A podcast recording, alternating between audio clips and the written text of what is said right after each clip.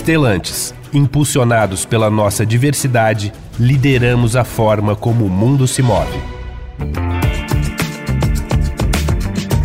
Bem-vinda, bem-vindo ao Indústria Automotiva em Série, programa que reúne assuntos relevantes que foram debatidos em Summit realizado pelo Estadão.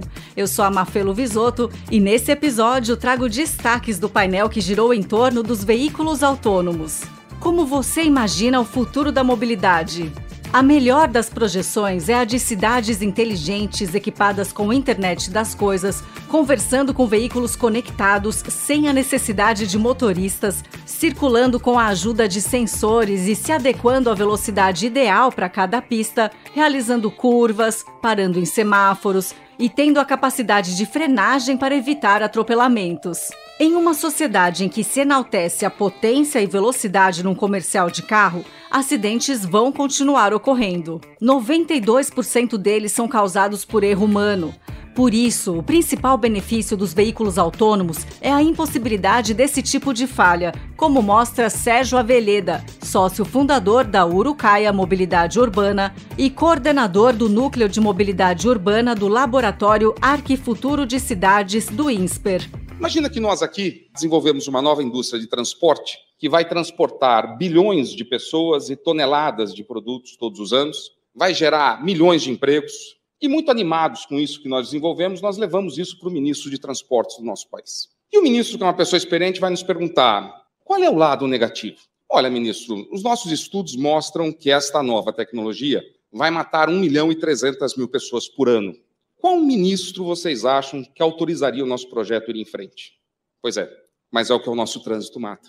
No Brasil, são 120 pessoas por dia. Portanto, o veículo autônomo ele pode resolver um déficit que os carros nos devem desde a sua criação, que é esta prioridade extrema com a segurança viária. No Brasil, a velocidade máxima permitida em vias públicas é 120 km por hora.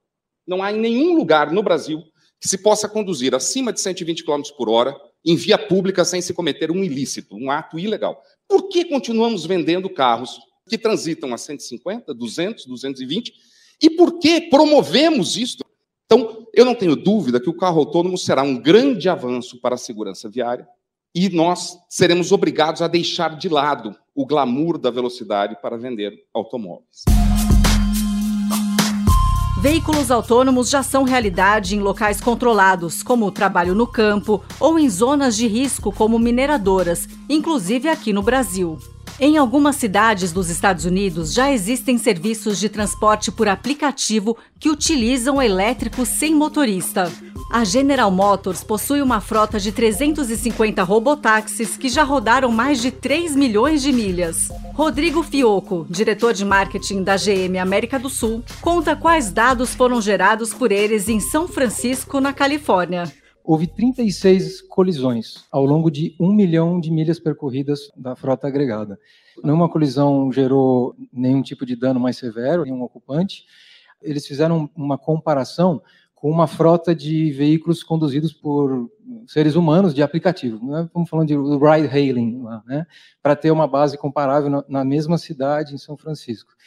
A redução foi de 53% a quantidade de acidentes, sendo 92% a redução quando se considera o que foi primariamente causado pelo carro autônomo.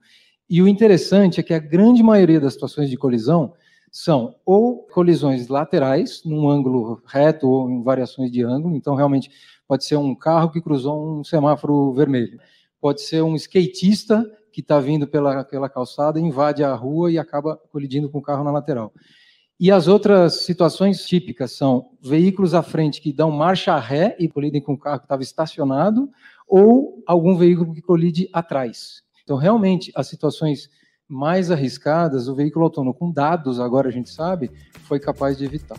Até chegarmos no cenário ideal, vamos ver uma jornada de níveis de carros autônomos. Isso vai levar muitos anos. Portanto, esses dados citados demonstram que o maior desafio é conscientizar a população sobre a importância de respeitar as leis de trânsito. E nessa ótica, todos os atores devem fazer a sua parte como pedestres, em cima de uma bicicleta ou moto, ou dirigindo um carro, ônibus ou caminhão. E aí entra o papel do governo realizando campanhas, incentivando educação nas escolas e impondo uma regulação para empresas ao divulgar comercialmente os seus veículos, enfatizando a conectividade e sustentabilidade e não a velocidade. Esse foi mais um episódio do Indústria Automotiva em Série, com transmissão para a Rádio Eldorado e também como podcast. Eu sou a Mafelo Visoto e volto na próxima edição com o tema Transporte Público. Até lá! A Stellantis é uma das principais fabricantes de automóveis do mundo. Dentre as 14 marcas, estão presentes no Brasil Abarth, Citroën, Fiat, Jeep, Peugeot e Ram. Impulsionados pela nossa diversidade, lideramos a forma como o mundo se move.